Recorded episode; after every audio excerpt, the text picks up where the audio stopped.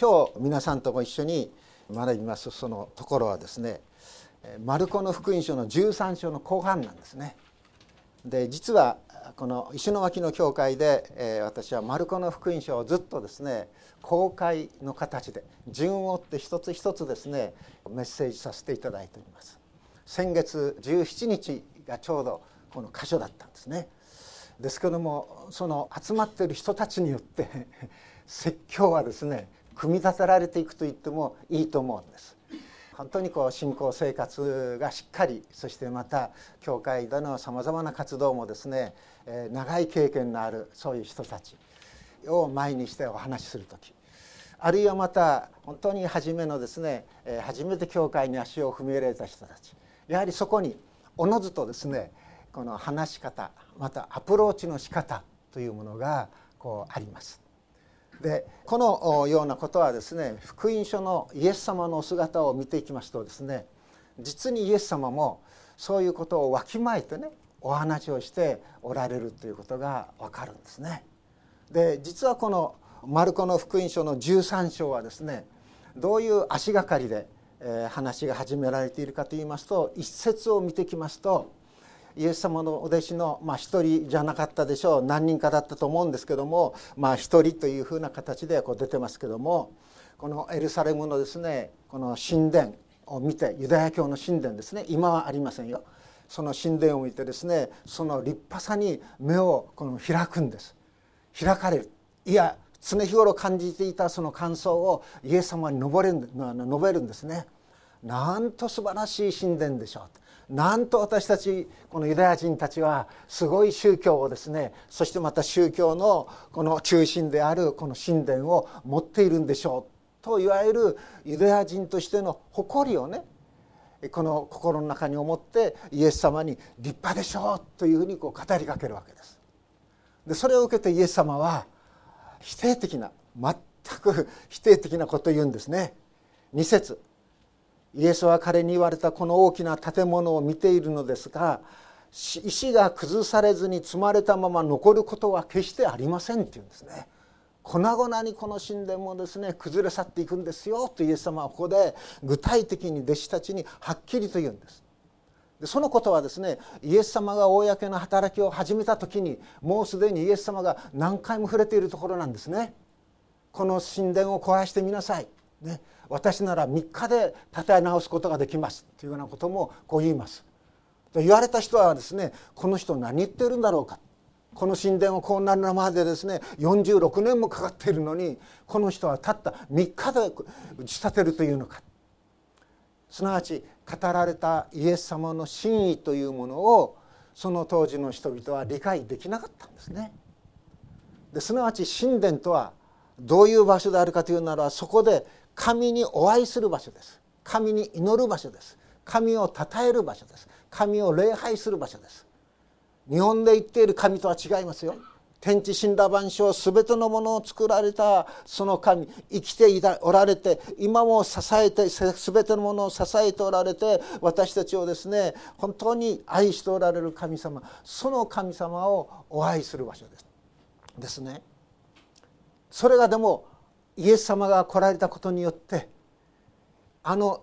イスラエルのあのパレスチナのですねイスラエルのあのエルサレムあの神殿でなければ神様にお会いできないということではなくなるわけですね。イエス様はすごいことをこのお弟子たちに語られるというわけです。霊と誠をもって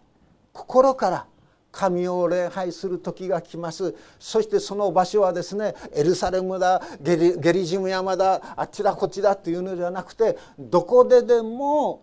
霊と誠をもって神を礼拝する時が来ます。いやすでに来ているのです。私はそのために来たのですとイエス様はこう言うんですね。でそしていよいよイエス様はですね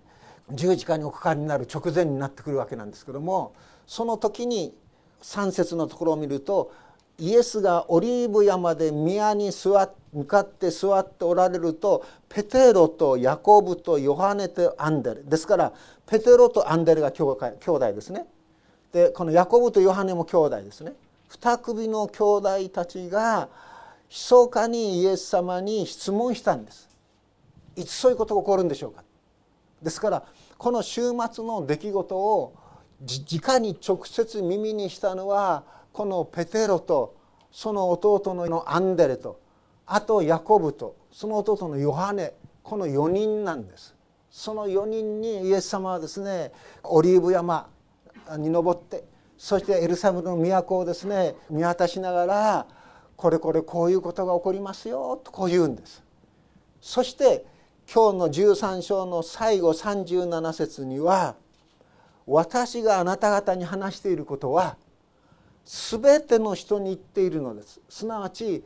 ペテロよヤコブよヨハネよアンデレよただあなただけじゃなくて全ての人に語っているのだからあなた方は目を覚ましているのだけではなくて全ての人々にこのことをですねお伝えするんですよということをイエス様はここでお話ししているということなんですね。でイエス様の話し方語り方を見ていきますと実にね例えを上手に用いているんですですから例えによらないではイエス様は何事も教えな教えてくださらなかったと言われるほどに実に例えが上手なんですね。でこの例えまさに今日話すところはどういう例えであるかというと一軸の木から例えを学びなさいって言うんですね。一軸の木から例えを学びなさいあなたたちは一軸の木をよく観察しなさい。よく調べてごらんなさい。そうすれば一軸の木はあなた方にね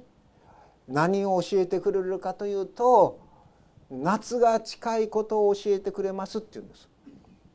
夏が近くなると一軸の木はどういう変化が出てくるかというと枝がですね柔らかくなってくるんだって言うんですね。そして柔らかくなってきた枝に葉が茂るんだっていうんです。そうすると夏が近いことがわかるでしょうっていうんですね。私たち日本人どこに住んでいるかというと春夏秋冬春夏秋冬季節がですね実にはっきりしているところに住んでますね。ですから何もイチジクの葉っぱを見なくてもですね夏が来たのはすぐ分かるでしょうって。梅雨が明ければすぐ夏やっていうのですね。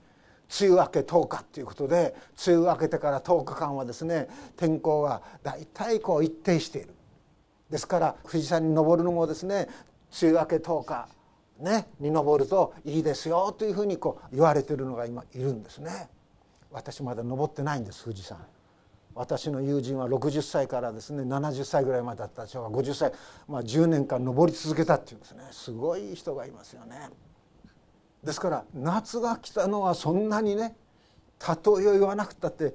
分かる。それが私たち日本人の祝福だと思うんです。でこのパレスチナはエルサレムはねイスラエルはどういう気候帯かというと亜熱帯なんです井戸から言うとですね大体台湾ですね。ですからあんまりね四季がはっきりしてないんです。私、まあ、3年ぐらいしかいませんでしたけどもインドネシアのですね私がいたところは南緯5度ぐらいのところでしたね。一年中暑いんです。今の日がね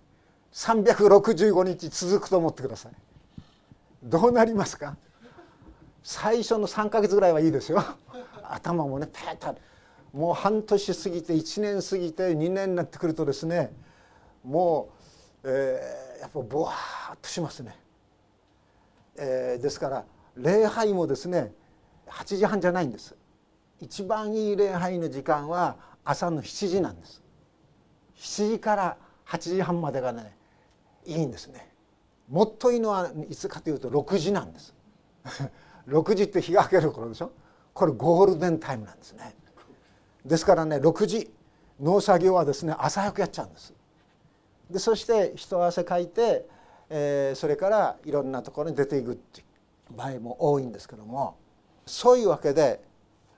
調べたところなんですけどもどういうことがこう言われているかと言いますとですねパレスチナ亜熱帯ですから1年はどういうふうに分けられる？乾燥期乾燥期の夏と。あとね雨季の冬に分かれるだけなんです。夏と冬しかないんです。春と秋は極めて短いんだ。そうです。で冬だと思っているうちに春の雨が降ってきて。そしてもうすぐに一時期の木の枝が柔らかくなって葉が出た。そうすると夏になったっていうんですね。ならあっという間に夏が来るっていうことなんです。だから夏の到来というものをイエス様は何に例えるかというと夏はねいろいろなそういう果物が売れる時期です。で果物が売れるでしょ？熟するでしょ？そのまま放っていくとそれは落下しますよね。そのようにこの産物この木の枝いろんな幹あの果物もですね時が来れば熟してその熟しすぎるとそれが落ちてしまうようにこの死んだ万象もいつしか天変地異が起こって亡くなる時が来るっていうんです。すごいことですよね。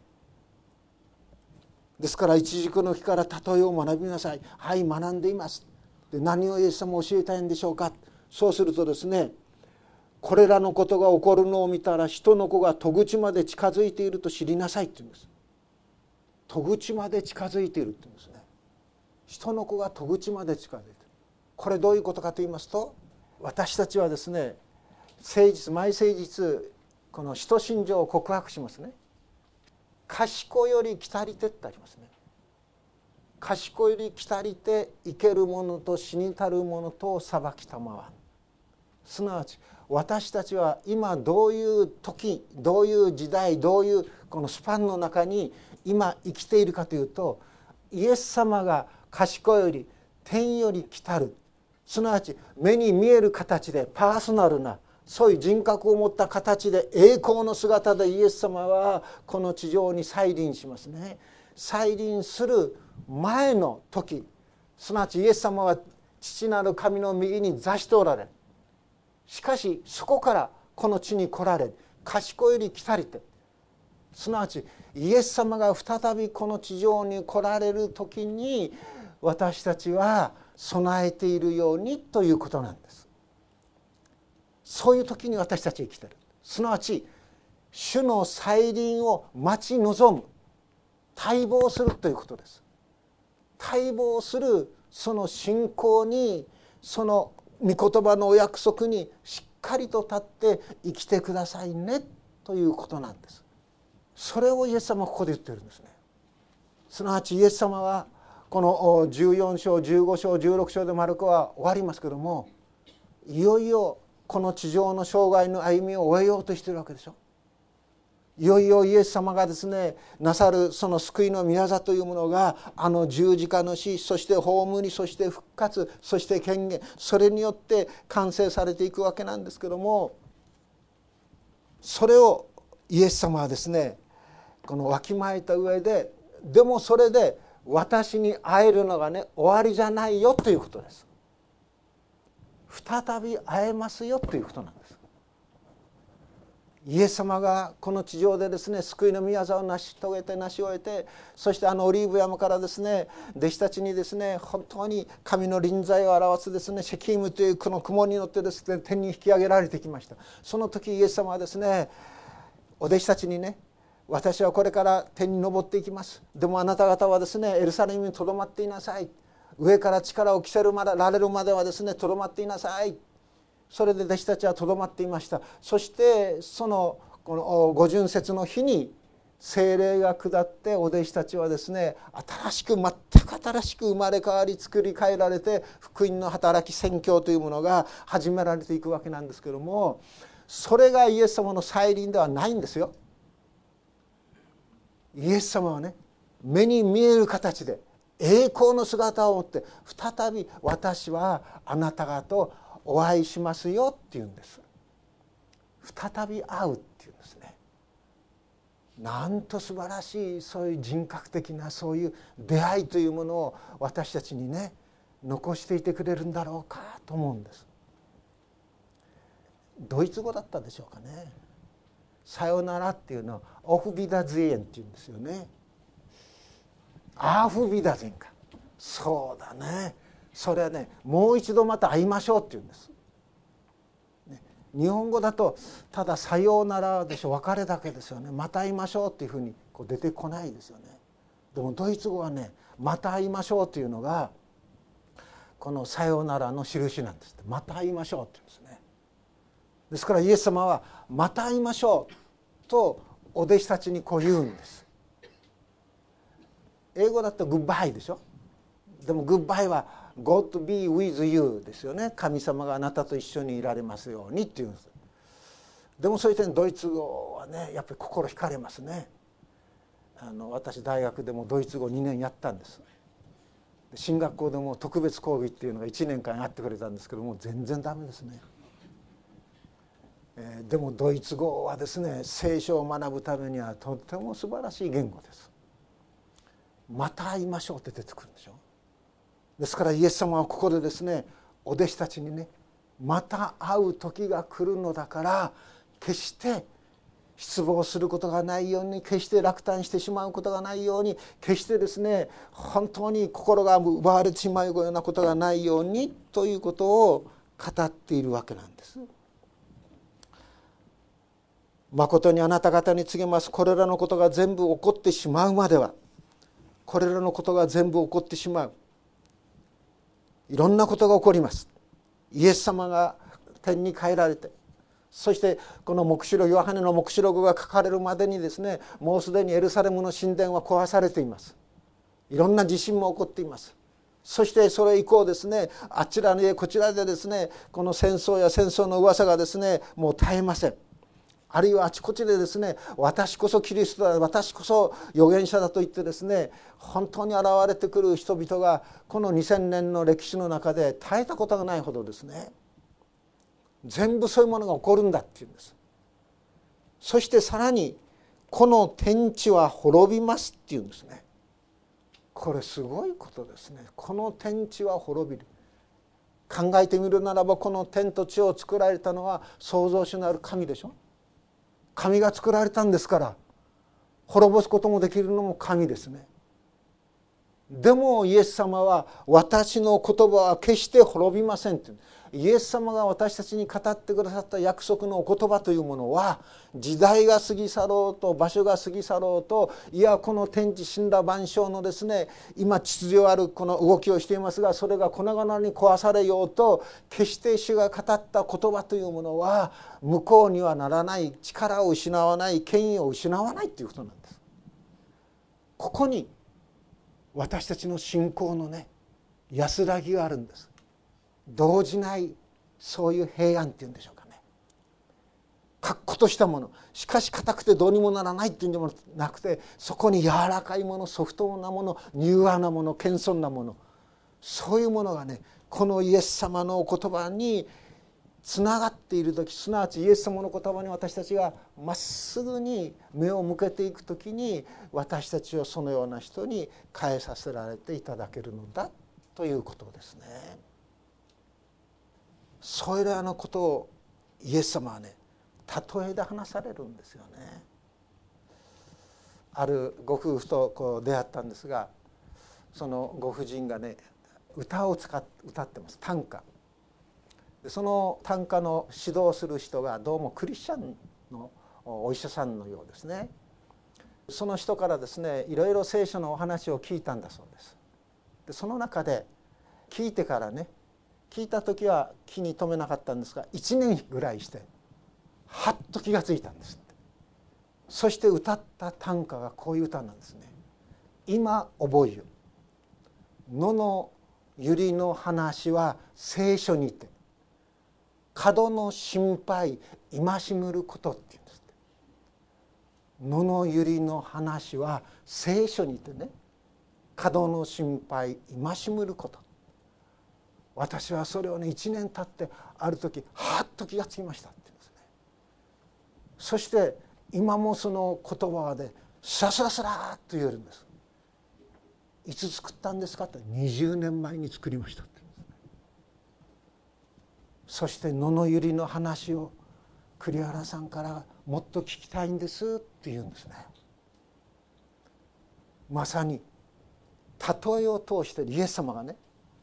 野に咲く百合の花を見てごらんなさい紡ぐ巻くことも紡ぐこともしないでしょう。でも神様はあんなにきれいにですね装ってくださるんでしょうか。何を着ようとなぜそんなに思い悩むんですか。というふうにイエス様は心配するなよということをあの例えで教えてくださったわけですよね。まさにイエス様はねイチジクの木の葉を見ながらイチジクの木に葉が茂ると夏が近いだろう。そのようにですね私はあなた方に再び会いに来るんですよ。私が会いに来るのはもう遠くから遠くからではなくてもう戸口までなんですよ。ですからあのヤコブはねもう主はね戸口まで来ているでしょう。戸口まで来ているのにどうしてあなた方は兄弟たち姉妹たちの中でいがみ合ったりそねみ合ったりですねこの仲違いしたりですね口角泡を飛ばしているんですか？互いに愛し合いなさいよ互いに使い合いなさいよ。なぜならばですね裁きの主がすでに戸口まで来ているんですからって言うんです。ヤコブという人は。すなわち私たちがねぼやっとしてイエス様が語ってから2,000年まだ再臨がないじゃないか ねもう再び来るなんていうことはこの絵空事でねありえないんだというふうに一生に付してしまうそういう人たちもいます。ノンクリスチャンならいいんですよ。こともあろうにミッションスクールの進学部の教授がね堂々と臆面もなくに私はインテリだというような顔をして学生の前にですね言っている。もうミッションスクールを作ったね創立者は泣きますよ。そういうふうに堕落しちゃってるんです。ですからイエス様はですね33節から37節で「気をつけなさい目を覚ましなさい注意しなさい」って言うでしょ。で目を覚ましなさいっていうのは33節。35節も目を覚ましていなさいっていう35節。37節も目を覚ましていなさい。目を覚ましていなさい。目を覚ましていなさい。もう3度も繰り返して言っているんです。何でしょうか？それは私が帰ってくる。そのことは確かなのだからいつ私が帰ってきたとしても眠りこけていないように目を覚ましているように注意していなさいよということです。目を覚ましていなさいっていうのはそういうことですね。えー、先月の7月17日の河北新聞なんですけども短歌とね俳句こうそれぞれ2人2人の選者に選ばれたのが出てきます日曜日ね。でその中で仙台在住の人です。クリスチャンであるかどうか分かりません。確かおそらくクリスチャンだったと思うんですけども宮城野区の人です。こういう歌を歌ってるんです。短歌俳句ですよ。バイブルの、まあ、そこに聖書と書いてあるんですね。バイブルの「カビは二十歳の頃の汗」って言うんです。バイブルのカビは二十歳の頃の汗って言うんですね。どういう心境かいろいろ私は想像してるんです。ね。風天風天クリスチャンでいるっていうのはよく聞くでしょ？もう聖書をですね棚の上にスッと乗っけててね。でここに何がたまるかというと埃がたまる。1週間開いてないから「ああ今日日曜日だ」って教会行こうあ埃たまってる。かっこ悪い。パーンってくる。これ風天クリスチャンだって言うんですね。私学生の頃教えられてねおおなと思ったんですけどね。いやこのカビが生えてるって言うんですから 風天クリスチャンどころじゃないですね。どこにカビが生えたのか。ここら辺に生えたのか。こっちの方にこう生えたのか。カビの生える聖書はどういう聖書だと思います？私が想像したところ川拍子の聖書じゃないかと思うんですね。川拍子だとやっぱりこうね汗とかいて何かしてこう湿度があったり何をするとカビが生えちゃうでしょう。でもしばらくおそらく10年か20年か30年か分からないですよ。その聖書を取り出していなかった。でもその聖書を取り出したらあカビが生えていた。ああ二十歳の頃私は汗を垂らしながらああ確かに聖書を読んだな。でも今は読むことなくなってしまったな。これではいかんと自分を悔い改めて読んだ俳句がバイブルの「カビは二十歳の頃の汗」なのかあるいは若い時はあんだけこの教会行ったけども人生経験豊かにしていくともう教会行ってあれをしこれをしああだこうだもうもういいわキリスト教は卒業した卒業の印が聖書のカビだっていうふうに読んだのかそれは分かりません。分からないですけどもカビだけは生えさせていただきないと。カビの生えた聖書だけは持っていたくないと思いますねカビを生えさせちゃいかんということです聖書にカビが生えていなくても下手すると心にカビが生えていくかもしれないですよ。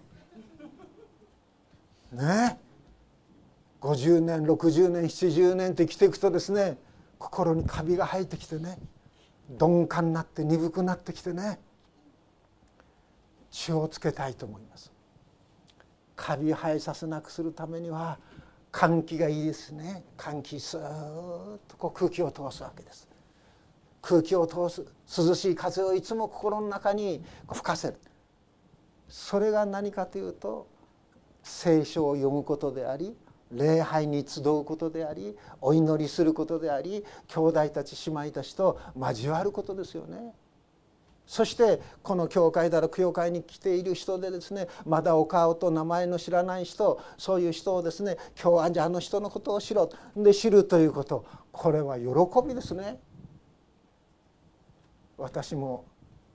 今日こう来ましてですね受付の方お名前が出てこないんです全然。まあ牧師まあね曲がりなりにも協力牧師ってこう名前ついてるんですけども。恥ずかしいなと思ったんですけども「すみませんお名前教えてください」って尋ねたんですねそしたら「私は何々何々です」って言うんです、えー、ちょっとね実名使うと失礼なので言わないんですが中法を見ると分かりますよね今日 おそうしたらですね私が最初のこの鳩川の教会で思い出深い婦人と同じ名前だったんです。今その人は鳩ヶ谷からですね桶川というところに移ってますけどね。ああありがとうございますって言ったんです。まあその名前を覚えただけでも嬉しいですね。そのように教会に来てイエス様に祈っている人をお顔を見る名前を知る。もうそれだけでね心の中に涼しい風がスーッとこう入ってきます。そういうものでありたい。そしてまた私たちの心にカビが生えないようにイエス様はですねどういうことをお定めくださったかというならばそれは生産式なんです。月に一度やりますねこちらでは。パンを食しねそしてブドウ酒をブドウ液を飲むわけでしょ？生産式。その生産式の言葉の中で最後に言われているのは何かというならば主が来られるまであなた方はこのパンを食べこの杯を飲みなさいって言うんです。そうして主が来られるまで主の死を告げ知らせるのですって言うんですね。すなわちイエス様が来られるその時まで賢いり来たり手のその前に十字架にかかりね墓に葬られ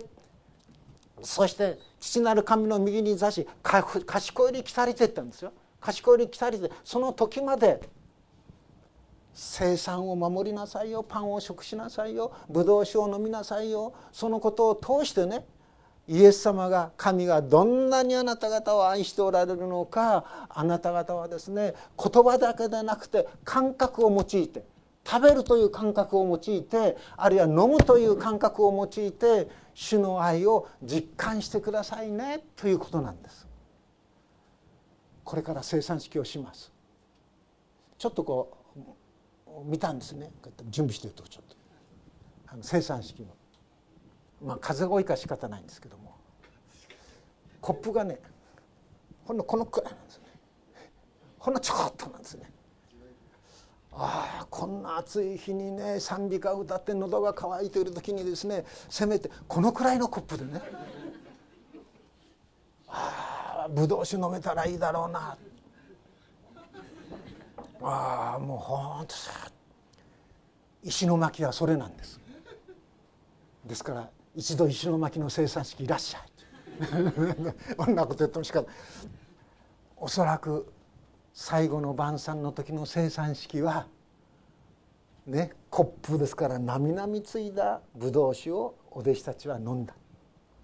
そして賛美を歌ったりしていますからそして喉の渇きを癒した。渇きを癒すということを通してああ私たちの魂の渇きを癒すお方はイエス様なんだ。そしてイエス様はこの私たちをですね救いそして天に入れてくださるお方な迎えてくださるお方なんだということを確認し続けていったのではないかと思うんです。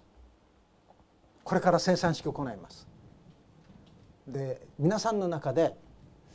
生産式まだ預かったことのない人いますか？大体皆さん預かってますか？ということはイエス様を信じてますね。まだイエス様のことははっきりわからないという人いますか？洗礼受けている受けていないが私たちの教会の生産式に預かるか預かれないかのこの基準じゃないんです。イエス様を信じていきたい。イエス様を信じていきます。ね。その心を持つ。その祈りを持つ。